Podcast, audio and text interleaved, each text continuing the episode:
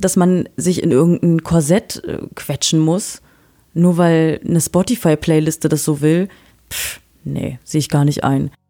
Wenn es rechte Parteien gibt und Menschen, die aufstehen dürfen und alles, was passiert ist, als Vogelschiss abtun, dann finde ich, kann man immer wieder darüber reden und das immer wieder rausholen und in, eben auch in verschiedenen Art und Weisen.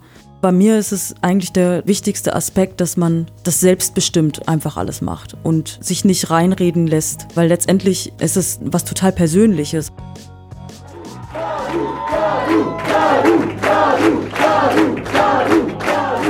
Sie betritt den Raum in Uniform eskortiert von Polizisten mit Sturmhauben. Das Bild, das Jadu auf ihrer Release-Party präsentiert, zieht sich auch als roter Faden durch ihr Album. Krieg, Frieden und Militärmetaphern. Ihr Label heißt Deserteur. Ihr Album Nachricht vom Feind. Daran hat sie knapp dreieinhalb Jahre gearbeitet. Erst mit den Produzenten Ben DMA, Dead Rabbit und Nobody's Face, später mit einem ganzen Orchester. Im Gespräch erzählt Jadu, was sie am Militär fasziniert, wie sie mit Krisen umgeht und warum sie Silvester fast in die Luft geflogen wäre. Wenn euch das Gespräch gefällt, abonniert den Thematakt Podcast bei Spotify, Deezer, iTunes und gebt ihm eine Bewertung. Mein Name ist Tobias Wilinski. Viel Spaß beim Hören. Herzlich willkommen bei Thematakt Jadu. Hallo, schön, dass ich da sein darf. Dein erstes Album steht an, das wird auf jeden Fall äh, ein großes Thema. Und ähm, ich würde aber erstmal so ein bisschen auf den Weg direkt eingehen und quasi zum Album hin. Nachricht vom Feind heißt es. Dafür vielleicht schon mal vorab die Frage, bist du denn der Feind? Oh, das ist ähm, vielfältig interpretierbar. Also man ist bestimmt ab und zu mal so sein eigener Feind. Ähm, aber es gibt keinen bestimmten Feind, der damit gemeint ist. aber man kann schon sagen, also das ist auf jeden Fall eine Militärästhetik äh, Ästhetik viel in Videos und eben auch in, ist es in jedem Text, dass da auf jeden Fall irgendwie Referenzen auf Militär oder Armee oder so? Ähm, in fast jedem. Ich müsste ich jetzt selber mal kurz überlegen. Ich glaube, bei bedingungslose Liebe ist darauf nicht eingegangen worden. Wobei da geht es um den Frieden. Also so ein bisschen, ja, da hat man zumindest okay. Okay. Also diese, diese Krieg- und Frieden-Thematik ist auf jeden Fall wahrscheinlich ja. schon in, in jedem irgendwo drin. Ja, das stimmt. Und deine Mutter ist ja auch Künstlerin, ne? Genau. Da habe ich aber nicht so ganz rausgefunden. Ähm, also sie malt so in dieser genau. Form Künstlerin ja. und hat euch dann auch wahrscheinlich ein bisschen so in diese Richtung erzogen, weil deine Schwester ja nun mal auch äh, Drummerin, Sängerin auch mhm. ist. Ja. Die heißt Jarita, ne? Jarita. Jarita. Ja. Da habe ich ein bisschen, dazu habe ich rausgefunden, dass sie äh, für Chefcat zum Beispiel auf dem Splash äh, die Drums gemacht hat und auch bei Judith Holofernes. Genau, bei Chefcat haben wir so zusammengespielt. Ah. Da habe ich Gitarre gespielt und sie hat Schlagzeug gespielt. Ach geil. Mhm. Ähm, also war es dann quasi erzwungen, so ihr lernt jetzt die Instrumente oder wart ihr da, hattet ihr da selbst nee. Bock drauf? Äh, hatten wir selbst, sind wir auch von selber drauf gekommen. Also äh, Mama ist wie gesagt Malerin, die ähm, macht so Auftragsmalereien, Ölgemälde und so weiter und ähm, viel Aquarelle, viel sehr krasse, verrückte Kunst, also hat ganz, ganz tolle Bilder. Wie ist Ihr Vorname? Rita. Rita Freidank. Dann. Genau, ja. Nee, das hat sich so bei uns so entwickelt. Also klar sind wir sehr künstlerisch erzogen worden und also bei uns war halt immer viel mit Musik und Kunst zu Hause und ich glaube, dann ist das so eine normale Entwicklung, dass äh, die Kinder da auch ein, obwohl, nee, muss nicht unbedingt, ne? Manchmal machen Kinder auch genau das, was die Eltern halt irgendwie, äh, genau. also immer so das Gegenteil, stimmt, ja.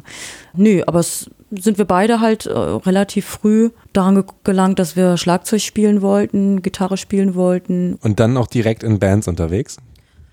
Wir haben viel zu zweit gemacht, damals in der Garage noch. Jari am Schlagzeug und ich an der Gitarre. So White Stripes mäßig. So, genau. ja, bei uns war es dann, dann eher so die Black Stripes. wir zwei. Ähm, sie hatte verschiedene Bands. Ich habe dann eher also mich auf Gitarre fokussiert, obwohl ich auch Schlagzeug spielen kann, aber ich habe mich nicht so doll auf Schlagzeug dann konzentriert. Ja, haben wir beide so irgendwie uns durch die Gegend gerockt.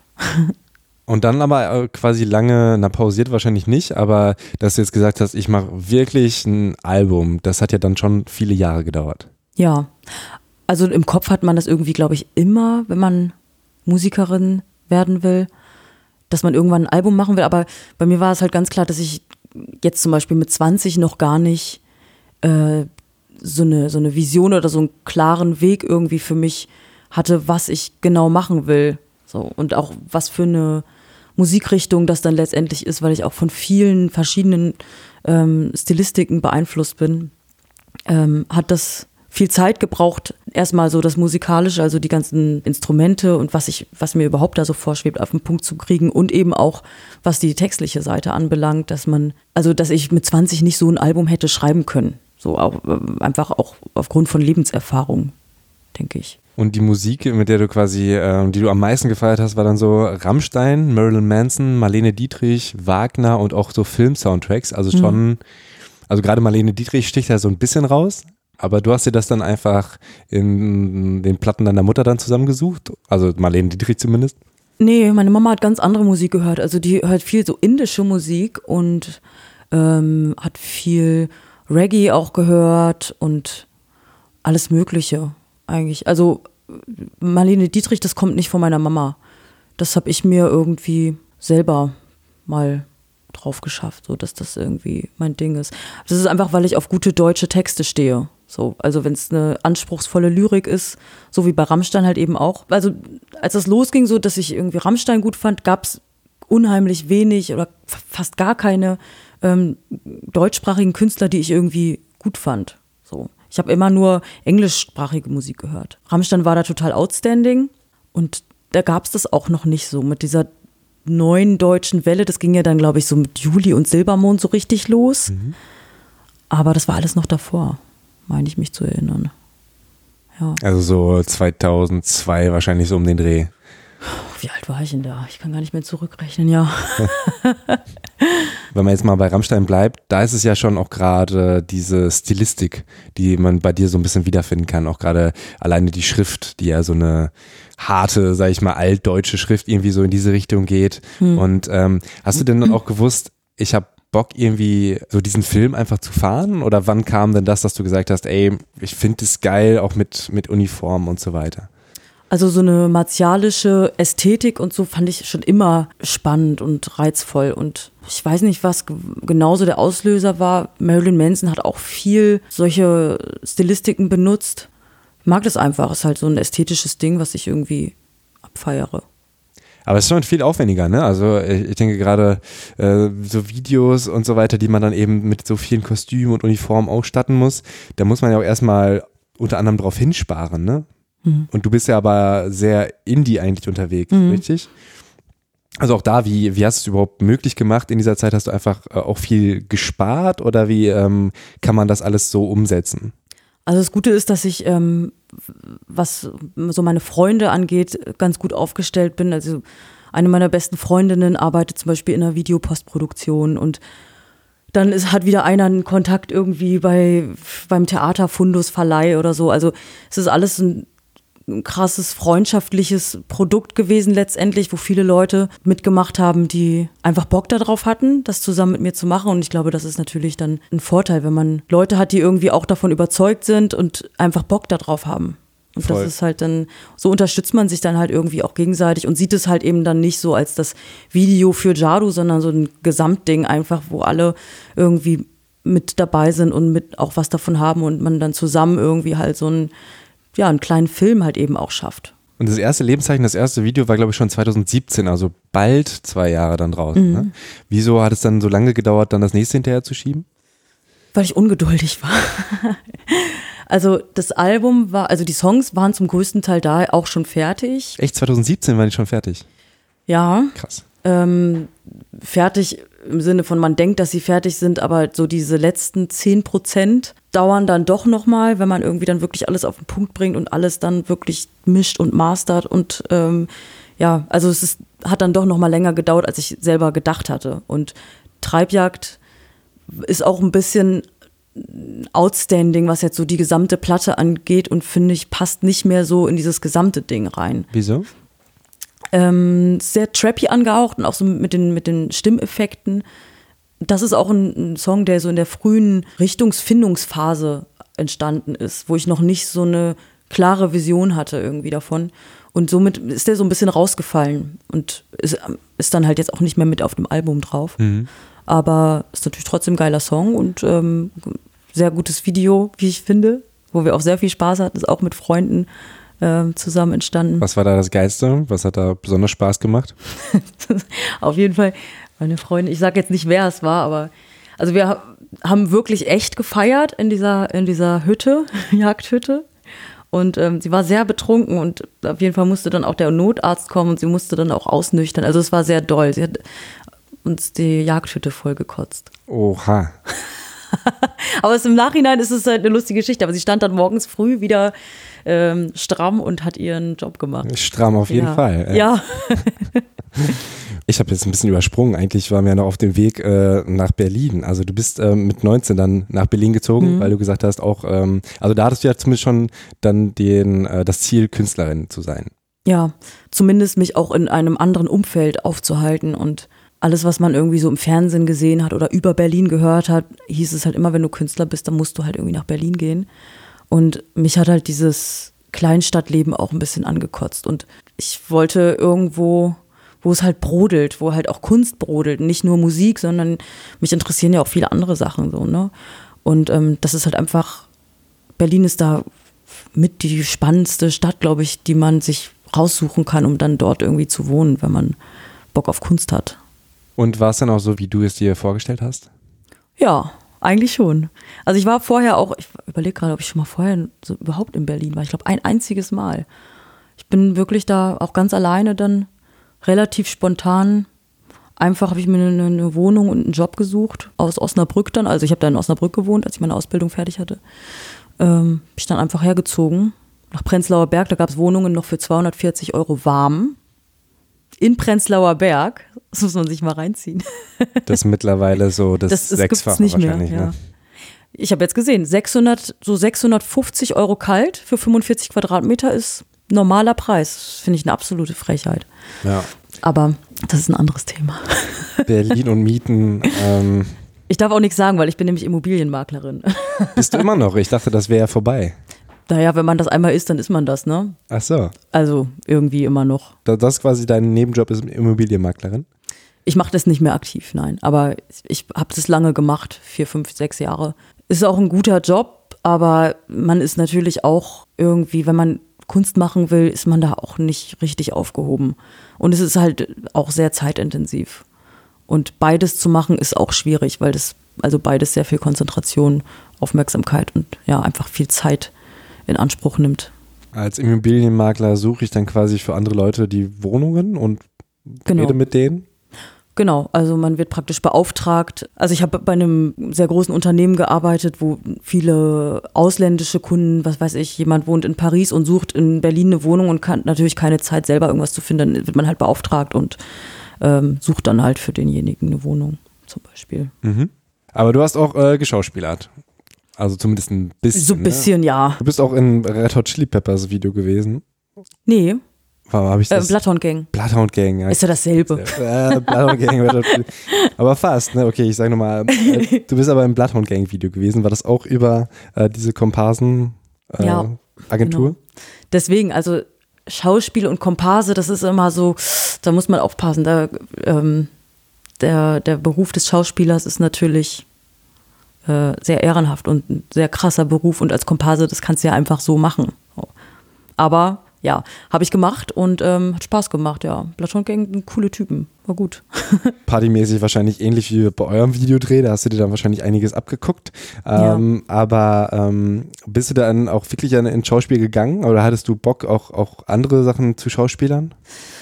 Ja, ich habe tatsächlich ähm, auch mit der Idee geliebäugelt, eine Schauspielausbildung zu machen. Ähm, es hat sich aber dann durch private Gründe irgendwie verlaufen und habe es dann irgendwie doch nicht gemacht. Ich wollte auch immer Musik machen, einfach nur. Aber ich finde, das eine schließt das andere nicht aus. Ich hätte trotzdem, vielleicht mache ich das irgendwann nochmal, aber ich bin, glaube ich, schon zu alt, jetzt eine Ausbildung damit anzufangen. Eine Schauspielausbildung. ich könnte es halt einfach so machen. Genau. Irgendwie. So Hobby-Schauspieler-mäßig. Einfach ich bin's. Hey, ja. ich habe dieses Album, kennst du mich nicht? Ja. So. Aber ich mache das gerne. Ich mache das ja auch in meinen eigenen Videos dann auch immer gerne.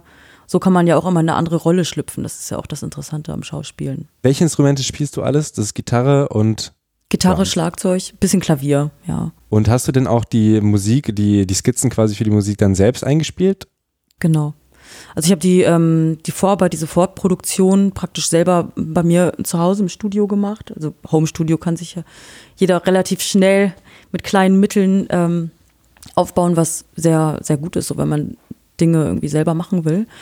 Und habe dann die Songs auf der Gitarre eingespielt, ein bisschen Klavier und habe halt viel rumexperimentiert und dann gibt es natürlich auch tolle Musikprogramme, wo man auch viel ja, ausprobieren kann und so, was gerade so diese Soundfindung auch angeht. Viele verschiedene Stilistiken reinbringen, ähm, das Versuchen mit Streichern zu spielen und das habe ich halt alles vorher so gemacht und habe es dann nochmal echt einspielen lassen. Also jetzt, was die Streicher, diese orchestralen Elemente und so weiter eingeht. Weil mir das dann wichtig ist, dass das ähm, handgemacht auch ist und, und echt, weil ich mag das, wenn man das Gefühl, was, was sich eigentlich auch nur dadurch zeigt, wenn du es halt wirklich selber einspielst, was also ich für mich persönlich finde, dass man das hört, wenn das, wenn das selber gespielt ist und nicht vom Band, also nicht vom Computer kommt. Und dreieinhalb Jahre hat die Produktion an einem Album gedauert, also quasi bis du die ersten Texte geschrieben hast und dann genau. die Skizzen direkt und ja. das ist ja auch eine unfassbar lange Zeit. Ne? Also auch da, wenn du sagst, du bist ungeduldig, das war wahrscheinlich nicht so ganz einfach. ja, auf jeden Fall. Also mir haben auch echt oft Leute gesagt, so, ob dein Album jemals irgendwann mal rauskommt, irgendwie glauben wir da ja nicht so richtig dran. Aber ja, es hat halt so lange gedauert. Also ich bin halt gerade im Texten sehr langsam ich bin schneller im Melodienschreiben. Und auch dann, wenn du halt dir eine Melodie ausgedacht hast, dann das alles auf den Punkt zu bringen. Und das ist, dauert halt irgendwie. Und wie gesagt, gerade wenn du halt noch Sachen einspielen lässt, das sind ja auch immer Vorgänge, müssen die Leute Zeit haben, du musst dich nach denen richten, da musst du irgendwie ein Studio buchen, wo die das machen können. Das geht halt immer irgendwie nicht so richtig von heute auf morgen. Produktionszeit, was dann noch das Mischen und das Mastern und so weiter anging. Manche lassen ihr Album halt irgendwie dann in, äh, weiß ich nicht, zwei Wochen oder so mischen, aber bei mir hat das halt irgendwie vier Monate gedauert, weil das halt auch nebenbei gemacht worden ist von Freunden, die dann irgendwie daran rumgewerkelt haben und so. Hättest du rückblickend denn irgendwas anders gemacht, um es schneller fertig zu bekommen?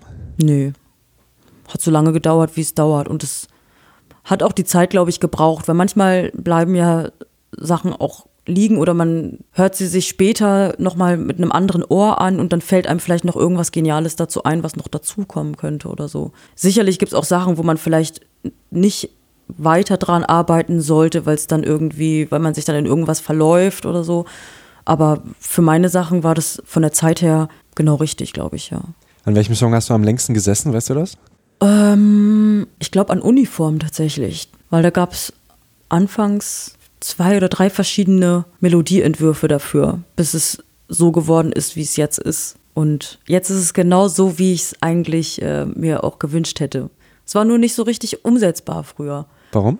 Na, man hat immer daran rumgefriemelt und irgendwie war das immer so, nee, das ist irgendwie nicht perfekt. Das ist, kommt nicht, nicht perfekt rüber, wie man sich das. Das ist halt ein Gefühl. Das kann man nicht so richtig beschreiben. Und dann irgendwann kommt einem dann plötzlich so ein Geistesblitz und dann setzt man sich irgendwie in drei Uhr morgens dann nochmal ins Studio, fängt dann irgendwas an und dann auf einmal ist es das. Und das waren aber auch dann viele Prozesse mit den Produzenten, zum Beispiel Ben DMA, Dead Rabbit und Nobody's Face. Also ihr habt dann zum Beispiel auch manchmal zu viert vielleicht sogar da gesessen und über die Melodie gesprochen? Genau, ja. Also ich kam immer mit einem, mit einem großen Chaos an, weil ich jetzt so produktionstechnisch halt jetzt nicht so krass bin. Ich kenne mich halt nicht so gut aus und dann sind die Spuren nicht quantisiert und komme dann da mit meiner Festplatte und dann müssen die das erstmal alles auseinanderpflücken und dann ähm, es war aber sehr wichtig, mit denen zusammenzuarbeiten, weil die viele Ideen noch hatten, auf die ich so gar nicht gekommen wäre. Oder melodiöse äh, Sachen, die sie noch reingebracht haben, wo sich dann plötzlich irgendwas verändert hat und dann noch viel geiler war. Also wenn das so sich so gegenseitig befruchtet, dann ist es perfekt. Ich komme ja aus einem ganz anderen Bereich, also aus diesem Rock- und Gitarrenbereich und die sind halt eher so Hip-Hop-Elektromäßig unterwegs. Das dann so zusammenzubringen, war total spannend, weil die halt super geile Ideen auch hatten und eben auch diese, diesen modernen Sound dann noch mit reingebracht haben, äh, was eben dann dazu geführt hat, dass man praktisch am Ende ein komplett neues Genre auch so ein bisschen eröffnet hat, wo man nicht so richtig dann wusste, wie, wie benennen wir das denn jetzt? Es ist ja irgendwie, es ist kein Rock, es ist kein Hip-Hop, es ist kein Pop. Also Pop ist ja auch so ein weit gefächerter ähm, Begriff irgendwie. Und ja, jetzt ist es Military Dream Pop. Und wusste jemand schon mal, was du damit meinst, dass du gesagt hast, ich mache Military Dream Pop? Nee, das wusste man, wusste man ja selber nicht so richtig. man musste sich nur irgendwas überlegen, damit man irgendwas antworten kann, wenn jemand fragt, was ist denn das für ein Genre? Ja, Military Dream Pop halt. Ja, nee, weil Dream Pop umfasst ja schon verschiedene Genres. Das ist schon ein Mischmasch aus Rock und Pop und Indie und weiß ich auch nicht. Und dieses Military-Ding ist halt einfach mein Signature-Ding, dass man halt viele militärische Snare-Rolls und sowas da drin hat. Ja, Aber hast du nicht ähm, ein bisschen Bedenken gehabt, wenn man, wenn man sagt, okay, ich gehe jetzt mal zu Produzenten, die eigentlich ganz andere Sachen machen? Nö. Also wenn sie keinen Bock drauf gehabt hätten, dann hätten sie es wahrscheinlich gesagt und hätt, oder hätten gesagt, ich habe keine Zeit. Der Klassiker. ähm, nee, aber ich glaube, dass das ist ja spannend, irgendwie dann was Neues zu erschaffen, ne? Was jetzt nicht irgendwie so ganz klar ist. Und ich glaube, das war für die auch, auch cool, mal an anderen Sachen so zu arbeiten, wo man auch noch, also erstmal, wo sie selber sich auch einbringen und ihre Ideen so platzieren und man eben dann aus zwei verschiedenen Sachen ein Ganzes macht und halt eben was Neues erschafft. So. Und ich glaube, es für, für beide Seiten spannend gewesen, daran zu arbeiten. Hat Spaß gemacht auch mit denen. Du hast aber auch allgemein so ein bisschen, sag ich mal, ungewöhnliche ähm, Moves gemacht. Zum Beispiel eben zu sagen, ja, ich mache jetzt einfach eine eigene Plattenfirma, Deserteur, auch da mhm. wieder dem Militärding treu geblieben. Und äh, auch deine beste Freundin ist deine Managerin, die äh, liebevoll zum Stasi-Management, weil sie Stacy heißt, mhm. getauft wurde. Perfekter Name auch, finde ich. Aber vielleicht da auch nochmal, warum äh, die Entscheidungen zu sagen, ich gehe jetzt nicht unbedingt mit den Riesendingern, sondern ich lade es auch selbst auf meinen YouTube-Kanal, obwohl ich damit natürlich ein bisschen weniger erreiche, als ich gebe mein Video an irgendwen anders oder sowas. Also erstmal ist es, glaube ich, eine moderne Entwicklung, dieses DIY-Prinzip zu fahren für viele Künstler. Eben weil man auch die Möglichkeit hat, viel selber zu machen und man nicht so wirklich mehr von großen Labels abhängig ist. Aber bei mir ist es eigentlich der, der wichtigste Aspekt, dass man das selbstbestimmt einfach alles macht und sich nicht reinreden lässt, äh, weil letztendlich ist es ja was total Persönliches. Also äh, wenn du halt Texte schreibst, Melodien schreibst, wenn dann jemand kommt und es besser weiß und sagt, sagt irgendwie, ja, du solltest es vielleicht mehr in den Bereich Hip-Hop schieben oder solltest es vielleicht äh, mehr Rock machen, damit du halt die Rocker abholen kannst, wo ich mir dann so denke, ich mache das aber nicht, um irgendjemanden einen Gefallen zu tun oder jemanden absichtlich damit abzugreifen oder äh, halt eben so eine Mainstream-Schiene zu fahren, um halt Platten zu verkaufen. Ähm, sondern ich mache halt einfach das, was aus mir rauskommt und das will ich dann irgendwie nicht verändern. Das ist gut, wenn man irgendwie Kritik bekommt oder, oder äh, ja, konstruktive Kritik bekommt. Aber wenn es halt darum geht, einen Stil auch zu verändern oder man sagt, du musst das und das anziehen oder die haben mit deinen Uniformen, mit deinem Kleidungsstil, das ist, passt alles irgendwie, das ist komisch und so. Warum? Also ich finde, man behält sich damit auch diese Individualität und hebt sich dann von diesem Einheitsbrei, der eben auch leider, es wird schon besser, aber es war so die letzten Jahre, fand ich das echt Horror. Und es ist natürlich anstrengend, das selber zu machen, weil wir uns um wahnsinnig viele Sachen kümmern, womit man eigentlich nicht so richtig was zu tun haben will mit Papierkram zum Scheiß. Aber du machst es dann halt für dich und das ist halt dann wieder geil. Hm. Und dann ist es auch okay. Und äh, wie wirkt sich das auf die Freundschaft aus, dass äh, Stacey eben auch jetzt seine Managerin ist?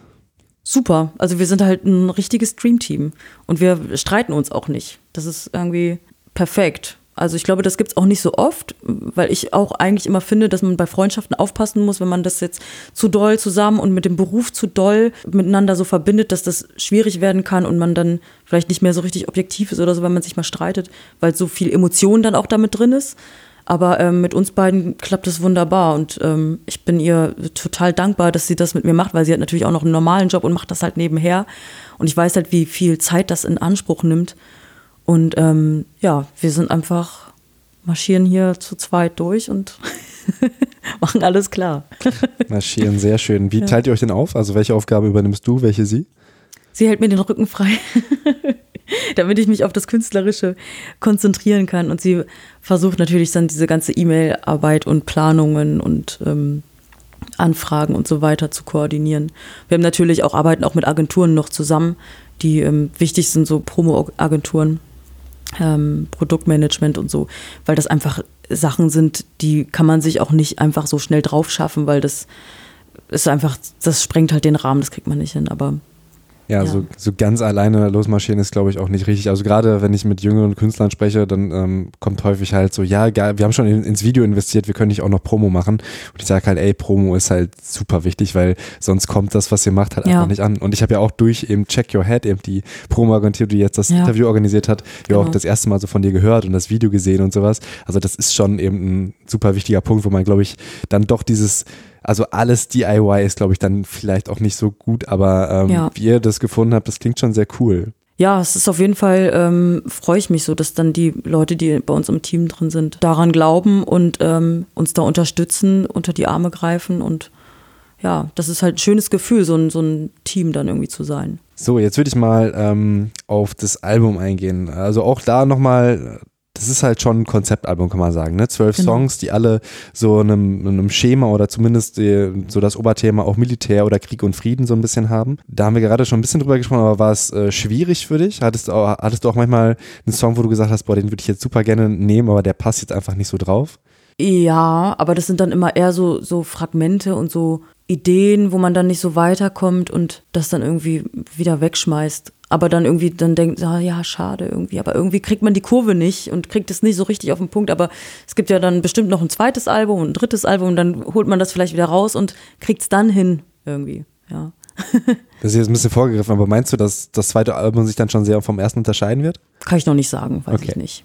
Keine Ahnung. Und auch da wieder unüblich. Äh, du hast teilweise äh, lange Songs, äh, sogar über sechs Minuten, hm. was ja jetzt auch nicht unbedingt dieser Zeitgeist hm. für Spotify-Playlisten ist, glaube ich. Ne? Ja. Ne? Oder also zumindest also im, im Hörau hier überhaupt nicht, wo ich mich eher auskenne, aber wahrscheinlich auch im Pop eher weniger. Ne? Wobei Lana Del Rey's letzter Song, glaube ich, auch sehr lang war. Ja. Aber das ist, ist, wahrscheinlich schon was, wo auch ein Labeltyp sagen würde, hm. mach den kürzer, wenn wir ins Radio wollen, mach den kürzer und sowas. Mhm. Hast du dich davon gar nicht beeinflussen lassen? Nee, weil ich finde das halt einfach Quatsch. Wer entscheidet das, dass ein Song so und so lange gehen muss. Wenn man mehr als drei Minuten 30 zu sagen hat, dann dauert es halt sechs Minuten. Also, dass man sich in irgendein Korsett äh, quetschen muss, nur weil eine Spotify-Playliste das so will, pff, nee, sehe ich gar nicht ein. Und ich finde auch, klar, das hat was damit zu tun, dass die Zeit so schnelllebig ist und die Aufmerksamkeitsspanne der Menschen halt so kurz ist, was man auch bei sich selber oft merkt, was ich ganz schlimm finde eigentlich, weil man sich gar nicht mehr richtig auf Dinge konzentrieren oder einlassen kann, wenn man halt irgendwie sieht, ja, das geht jetzt irgendwie sechs Minuten, dann ähm, überlegt man sich irgendwie zweimal, ob man das jetzt irgendwie anklickt. Also ist manchmal so bei irgendwelchen Beiträgen oder so. Das ist schade. Da wünsche ich mir, dass das halt irgendwie sich wieder verändert, dass die Leute wieder mehr ein Bewusstsein dafür kriegen und diese Ruhe so ein bisschen auch mal, weil es ist so viel Action und ich finde, man kann sich auch mal auf irgendwas einlassen und mal einfach zuhören, sechs Minuten lang. Ja, voll. Also ich habe auch dein Album ähm, dann, weil die App einfach so konzipiert ist, die Promo Jukebox ähm, App, so mhm. heißt es, wenn äh, Check Your Head mir einen Link zuschickt, dann muss man sich extra einloggen und dann ja. kann man das Album halt schon hören, bevor es rauskommt und dann geht es aber automatisch wieder von vorne los. Okay. Und ähm, ich habe es deswegen auch, glaube ich, dann locker zweimal durchgehört hintereinander mhm. und äh, fand es eben auch da. Also das war noch so vor der Entscheidung, mache ich das Interview oder nicht. Ähm, und ähm, habe halt gedacht, ey, das ist irgendwie geil. Also das kann man sich einfach sehr gut anhören und ähm, hat halt trotzdem Tiefe. Ne? Und ist auch, mag man vielleicht denken jetzt, dass es sehr gleich klingt, aber ist es ja auch nicht. Also es hat ja schon sehr viele unterschiedliche Songs und ähm, unterschiedliche Stimmungen, denke ich mal. Ne? Mhm. Wie war es denn da, die quasi die Reihenfolge? War das noch so ein großer, großer Kampf, die irgendwie passend hinzubekommen, dass du sagst, so ergibt es Sinn? Mhm. Ja, ich habe es irgendwie zwei, drei Mal verschoben, hin und her probiert, aber es war mir dann relativ schnell klar, so eine Reihenfolge da zu finden. Ja. Nee, es war eigentlich easy.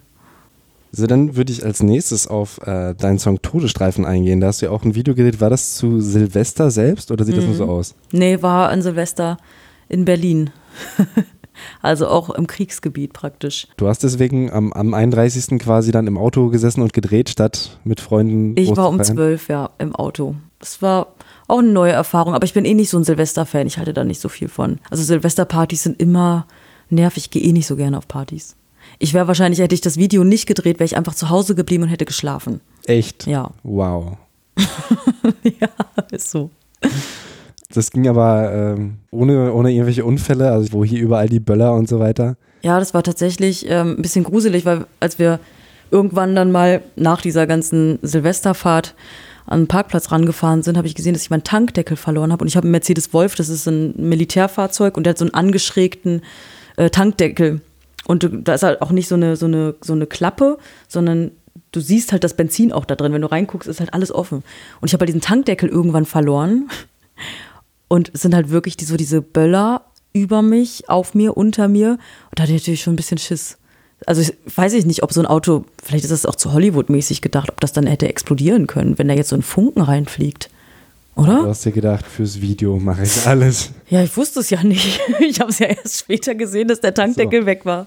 Aber es war dann ein bisschen gruselig, ja. Weil da wirklich, ich bin da echt durch so Funkenregen durchgefahren. Das war ganz schön krass. Das waren keine Computereffekte? Nee. Ach so, ja. Bei einem habe ich gedacht, oh, das sieht so ein bisschen so aus, aber. Nee, das ist, haben wir auch, ähm, waren wir selber überrascht, waren so, boah, das sieht ja krass aus, das ist alles echt, ja.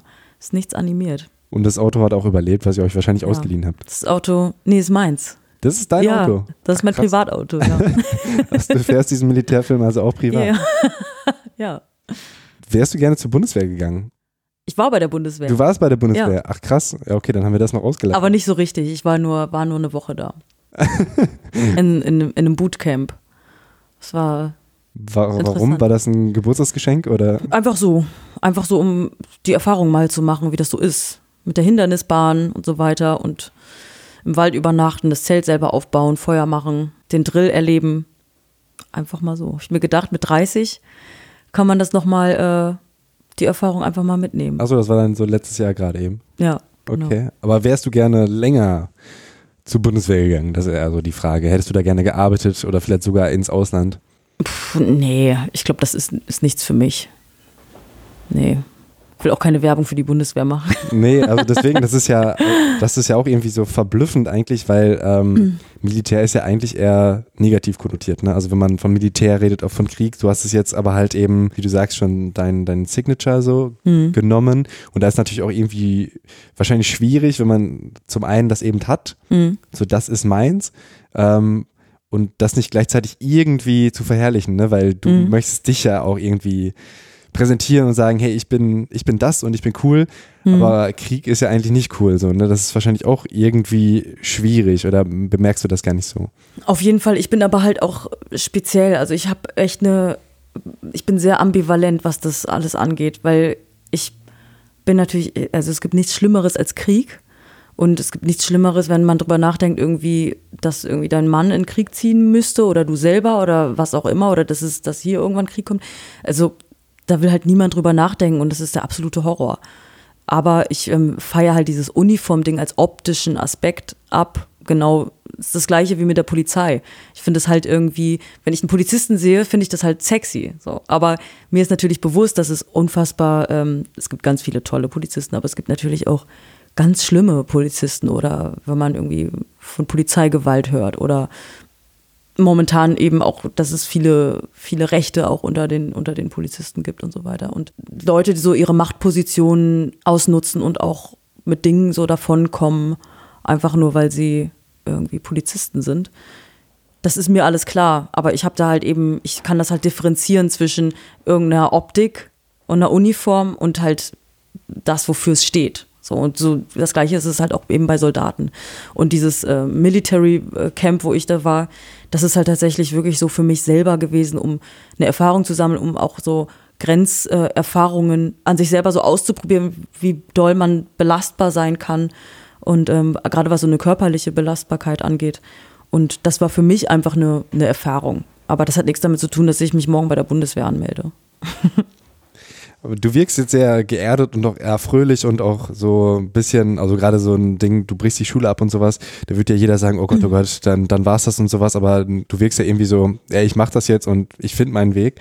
In Todesstreifen geht's aber eben um Depressionen. Mhm. Und ähm, hast du aber dann selbst auch irgendwie doch so Punkte, wo du, wo du dann nicht so geerdet warst, nicht so fröhlich und so, sondern eben auch irgendwie alles scheiße war?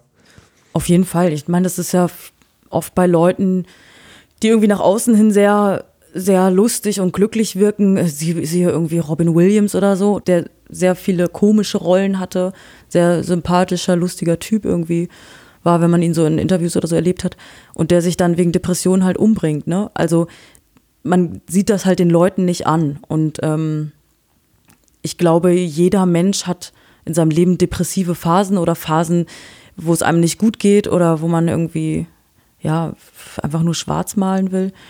Und ähm, dann gibt es das aber natürlich auch wirklich krankhaft. Und ähm, ich glaube, jeder hat auch im Freundeskreis Menschen, die unter Depressionen leiden. Viele reden nicht darüber. Ich finde aber wichtig, dass man halt irgendwie normal damit umgehen kann und auch sollte und auch darüber reden sollte, weil ja, viele das eben auch so für sich behalten und Leute das gar nicht merken und dann auf einmal passiert irgendwas und alle drumherum sagen, oh, das haben wir überhaupt nicht gemerkt. Das ist halt, deswegen sollte man damit offen umgehen, damit eben die Leute, die das haben, auch sich vielleicht trauen, darüber zu reden und damit offen umzugehen. So. Und ähm, bei Todesstreifen geht es auch um eine, eine Co-Depression, die du führen kannst, wenn du zum Beispiel mit jemandem zusammen bist, der Depressionen hat. Und dann, ja, du bist halt irgendwie auch, hast eine Ohnmacht, du willst dem helfen, aber letztendlich kann man sich am Ende des Tages auch nur selbst helfen, weil man ist irgendwie für sich selbst verantwortlich, man kann Gespräche führen mit Menschen, aber um sich irgendwie selber dann, das muss irgendwie von einem selber kommen, so ein Antrieb auch und so ein Wille und auch eine Akzeptanz, damit umzugehen. Und ähm, ich kenne das halt von mir selber auch, ich habe das auch mal mehr, mal weniger gehabt und bin auch oft in der Traurigkeit, aber ich weiß halt auch, dass es nichts bringt, da drin halt irgendwie rumzuwabern. Man muss sich da halt irgendwie immer selber motivieren und rauskommen und ja, versuchen irgendwie das Schöne im Leben zu sehen. Und ähm, wie kommst du da raus? Oder wie bist du, was bringt dich voran da? Ziele setzen. Ziele setzen und darauf hinarbeiten und immer so einen Fokus haben und keinen Stillstand haben. Also das ist meine Art und Weise, wie ich das mache dass ich mir halt ein Ziel setze, irgendwas, worauf ich mich freuen kann und dann zielstrebig drauf zuarbeite. Und dann natürlich versuche, wenn ich das erreicht habe, mir schnell Neues zu suchen, damit ich nicht ähm, in diesem Stillstand einfach wieder in so ein Loch falle. Was aber, glaube ich, auch wirklich viele Künstler auch haben. So, weil das so ein Auf und Ab ist von ähm, euphorischen Dingen, die passieren und aber auch so es sind, es sind eigentlich nicht nur Musiker, das ist einfach normal im Leben. Und dann hast du einfach auch manchmal einen Dämpfer oder alles läuft halt irgendwie gerade scheiße und dann hat man eben, ist man halt eben wieder in einem Loch. So Aber ich, Leben. ich glaube, gerade bei Musikern oder bei, bei Künstlern ist es halt einfach noch das Ding, ne, die Öffentlichkeit kommt dazu und Kritiker, die dann irgendwie öffentlich. Ne? Das heißt zum Beispiel auch gerade bei dir jetzt die Phase, das Ziel war ja, oder bestimmt ein Ziel, das Album. Und wenn du das jetzt veröffentlicht hast, dann ist ja erstmal ein Riesenhaken dran, aber dann kommt ja so dieses äh, vielleicht, Hab ich die Tour. Bitte? Da habe ich die Tour. Okay, aber erstmal ist ja wahrscheinlich dann noch so ein bisschen die Erwartung zum Beispiel auch, wie geht man damit um, wie groß sind die Erwartungen, Charts ja. und sowas, äh, Verkäufe, also es ist ja auch tatsächlich ein bisschen finanzielles, was dahinter steht und was auch irgendwie wichtig ist und sowas. Ähm, kannst du das denn gut wegstecken, dass du sagst, das ist mir relativ egal, das, ich habe jetzt alles gegeben und dann muss es? Oder hast du da auch eine gewisse Angst, wie dich das runterziehen könnte, wenn es jetzt irgendwie nicht so gut funktioniert? Ähm eine Angst nicht, aber also man wünscht sich natürlich schon, dass man damit Leute erreicht, die das verstehen. Äh, mir ist es aber klar, dass ich ja jetzt keine Mainstream-Musik mache, wo ich jetzt irgendwie morgen irgendwie unheimlich viele Platten verkaufe und äh, unheimlich viele Leute jetzt irgendwie sich mit meiner Musik identifizieren können, ist mir halt total klar. Aber ich freue mich über jeden Einzelnen, der irgendwie mir neu folgt oder sich ein Ticket gekauft hat oder eine CD bestellt hat oder mir halt eine Nachricht schreibt, dass er sich irgendwie in einem Song wiederfinden konnte oder ja, sich dadurch berührt fühlt. Und man macht es nicht aus einem finanziellen Hintergrund, sonst würde man halt irgendwie andere Musik machen. Da würde ich halt, weiß ich nicht, Schlager schreiben oder so. oder irgendwas anderes. Aber nee, also Angst habe ich jetzt nicht. Aber ich, wie gesagt, ich freue mich über jeden Einzelnen. Ein Song, wo man auf jeden Fall ein bisschen überrascht ist, wenn man weiß, worum es geht, ist äh, Sirenen und Wagner. Den hast du eben aus der Sicht von Eva Braun geschrieben. Mhm. Ist das nicht auch so ein Ding, wo du dir gedacht hast, kann man das so äh, auch offen kommunizieren, weil das ja oftmals ein Tabuthema ist? Mhm. Ähm, ich finde nicht, dass es ein Tabuthema sein sollte. Ich weiß, dass sich da bestimmt viele Leute drüber aufregen werden, aber äh, es ist eine Liebesgeschichte. Also das Album beleuchtet eigentlich vielerlei verschiedene Modelle von Liebesbeziehungen. Und in dem speziellen Ding ist es halt auch nochmal ein Fanatismus, der mitschwingt und ähm, halt auch eine Geschichte, die einfach in so einer komischen Liebe anfängt und aber in einer absoluten Katastrophe endet. Und ähm, auch so als, als solches eine einmalige Story ist, aber eigentlich nicht im Modell nicht so einmalig, äh, nicht so, genau, nicht so einmalig ist weil es diese Art von Beziehungen, dass du, wie man so schön sagt, blind vor Liebe bist und über Dinge hinweg siehst oder dir irgendwie Sachen egal sind und du halt irgendwie halt mit dem Typen oder mit der Frau halt auch zusammen bereit bist, unterzugehen.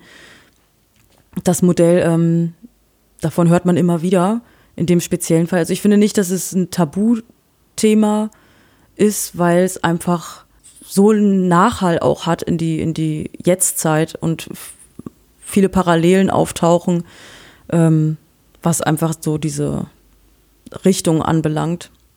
Und man das auch immer wieder, finde ich, behandeln kann in verschiedenen Facetten, um auch daran zu erinnern, nicht mit dem erhobenen Zeigefinger, sondern auf eine andere Art und Weise. Und diese Beziehung zu beleuchten, fand ich eigentlich einen ganz guten Weg. Und für mich ist dieser Song auch übertragbar auf eine ganze Zeit. Also es geht nicht nur um diese beiden Personen, sondern um ähm, was in ganz Deutschland passiert ist, nämlich dass äh, Leute diesem Typen bis in den Tod halt gefolgt sind und ähm, einfach da so ein Fanatismus auch geherrscht hat. Ja, so eine Blindheit eben auch. Genau. Das ist für mich, also hat es für mich eine, ist es ein größeres Ding als die, die zwei Personen. Hm. Und, und eben, wie du sagst, ja auch leider heute noch Nachhalt und die Blindheit leider bei vielen Leuten immer noch da ist. Genau, und deswegen finde ich, dass man halt dieses Thema immer wieder hochholen kann weil die Leute anfangen, das zu vergessen. Oder auch so, man, man merkt auch schon, dass die Leute sogar genervt davon sind und ja, das jetzt äh, total anders sehen. Und ich finde aber, wenn es rechte Parteien gibt und Menschen, die aufstehen dürfen und alles, was passiert ist, als Vogelschiss abtun, dann finde ich, kann man immer wieder darüber reden und das immer wieder rausholen und in, eben auch in verschiedenen Art und Weisen ähm, den Leuten nochmal vorzeigen. Mit Tabu-Thema meine ich auch eher so, dass man sich quasi in Eva Braun hineinversetzt und diese Liebesgeschichte erzählt, nicht unbedingt, dass es eben das Rechte, also dass man sich schnell vorstellen könnte, dass man eben ähm, ein Verständnis für, für die Person haben könnte. Weißt du, was ich meine? Das eher so diese Richtung, dass man sich schnell fragt, okay, wie schnell ähm, bin ich quasi Fürsprecher für diese Person, die eben äh, mit Adolf Hitler zusammen war. Ähm, ich finde, dass dadurch, dass man diesen menschlichen Aspekt da reinbringt und eben nicht dieses wie konnte das alles passieren? Das sind alles Monster. Nein, das sind alles Menschen gewesen. Und das ist alles möglich gewesen. Und es ist halt passiert. Dieses Menschliche da reinzubringen und auch diese Emotion und das auch aus einer Sicht von einer Person zu schreiben, ähm, finde ich dann äh, total okay. Dann aber muss man halt wirklich aktiv hören. Es war jetzt ja glücklicherweise auch so ein bisschen im Pressetext dann schon verraten, ne, worum es dann teilweise ging. Dass ja, ach echt, darum ging es. Mhm. Ich hätte mich jetzt halt gewundert, weil du eben auch die äh, Textzeile hast. Ich bin 17. Dann habe ich aber eher, glaube glaub ich, gedacht, dass du es mit 17 geschrieben hast und so.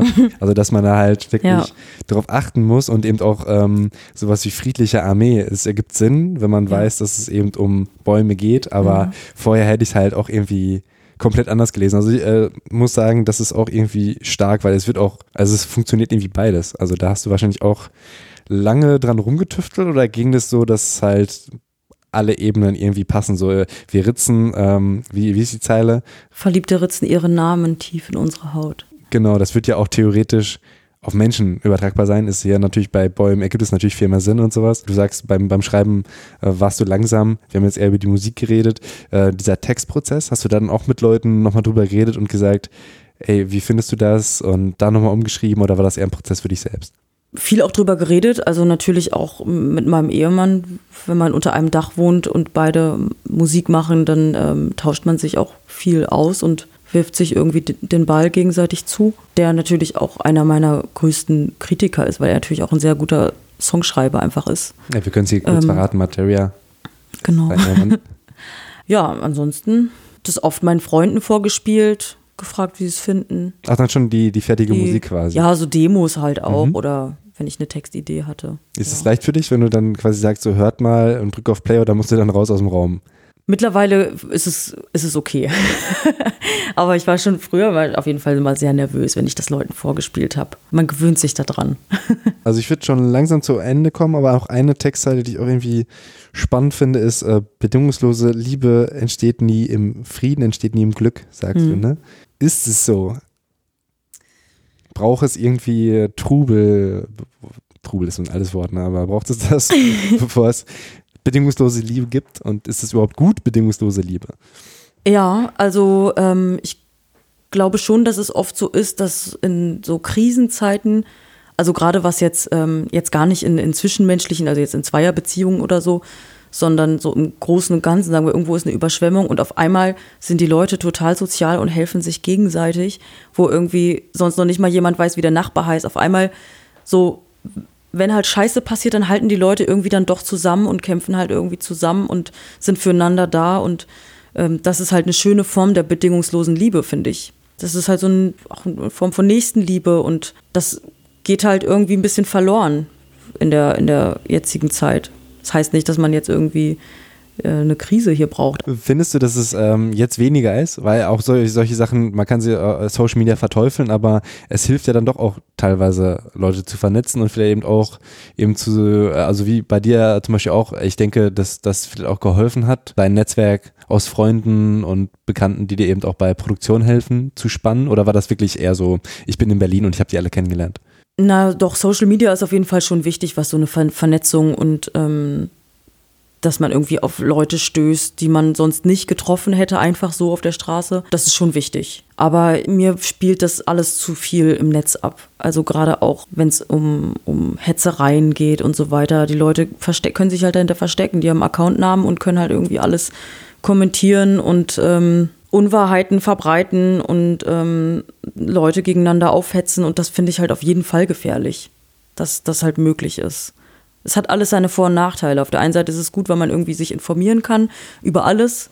Auf der anderen Seite, ich weiß nicht, ich bin nicht so ein Fan von Social Media und von, vom Internet und so.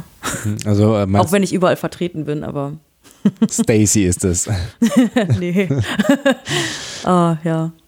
Also das meinst du, ähm, hat gerade in der neuen Zeit die Leute ein bisschen mehr auseinandergebracht, weil du meintest ja. Auf jeden Fall, finde ich schon ja. bedingungslose Liebe früher ein bisschen einfacher war, Leute. Ich glaube schon, ja, weil dieses Persönliche halt einfach weggeht, ne?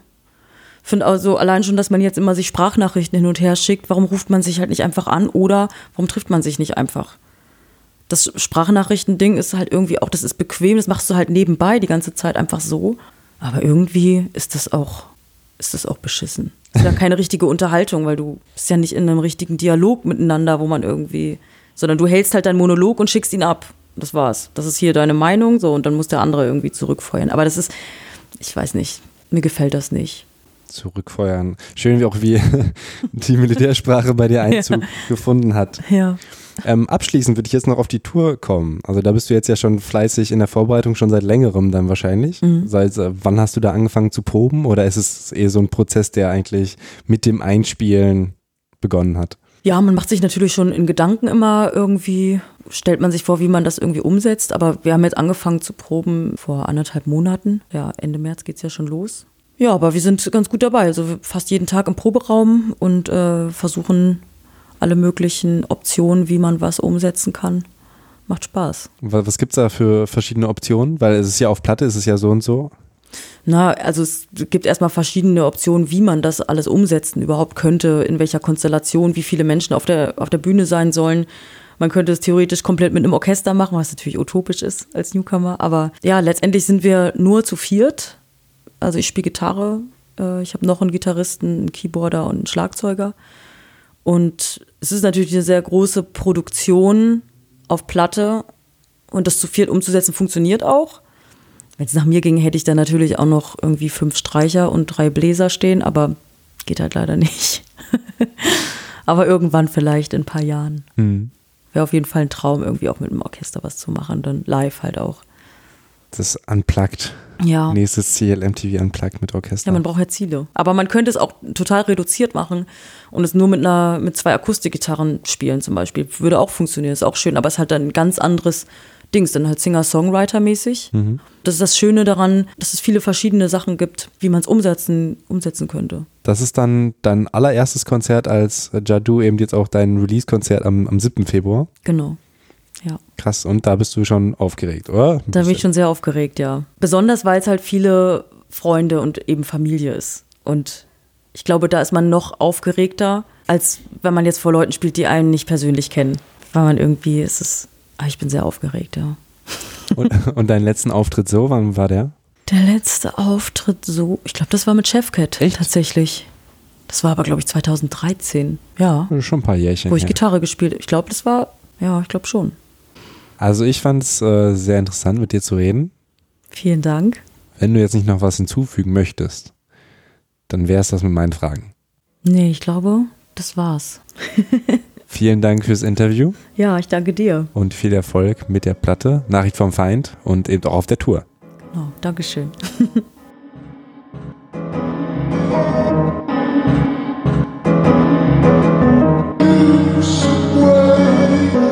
Nachricht vom Feind ist draußen und für mich ein ganz starkes Album. Ich hoffe, dass euch das Gespräch gefallen hat, so wie mir.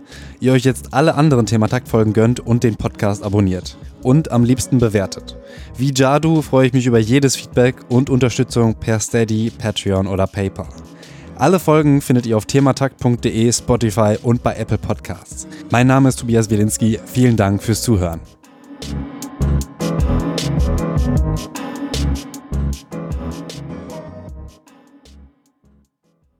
Ziele setzen. Ziele setzen und darauf hinarbeiten und immer so einen Fokus haben und keinen Stillstand haben. Also das ist meine Art und Weise, wie ich das mache.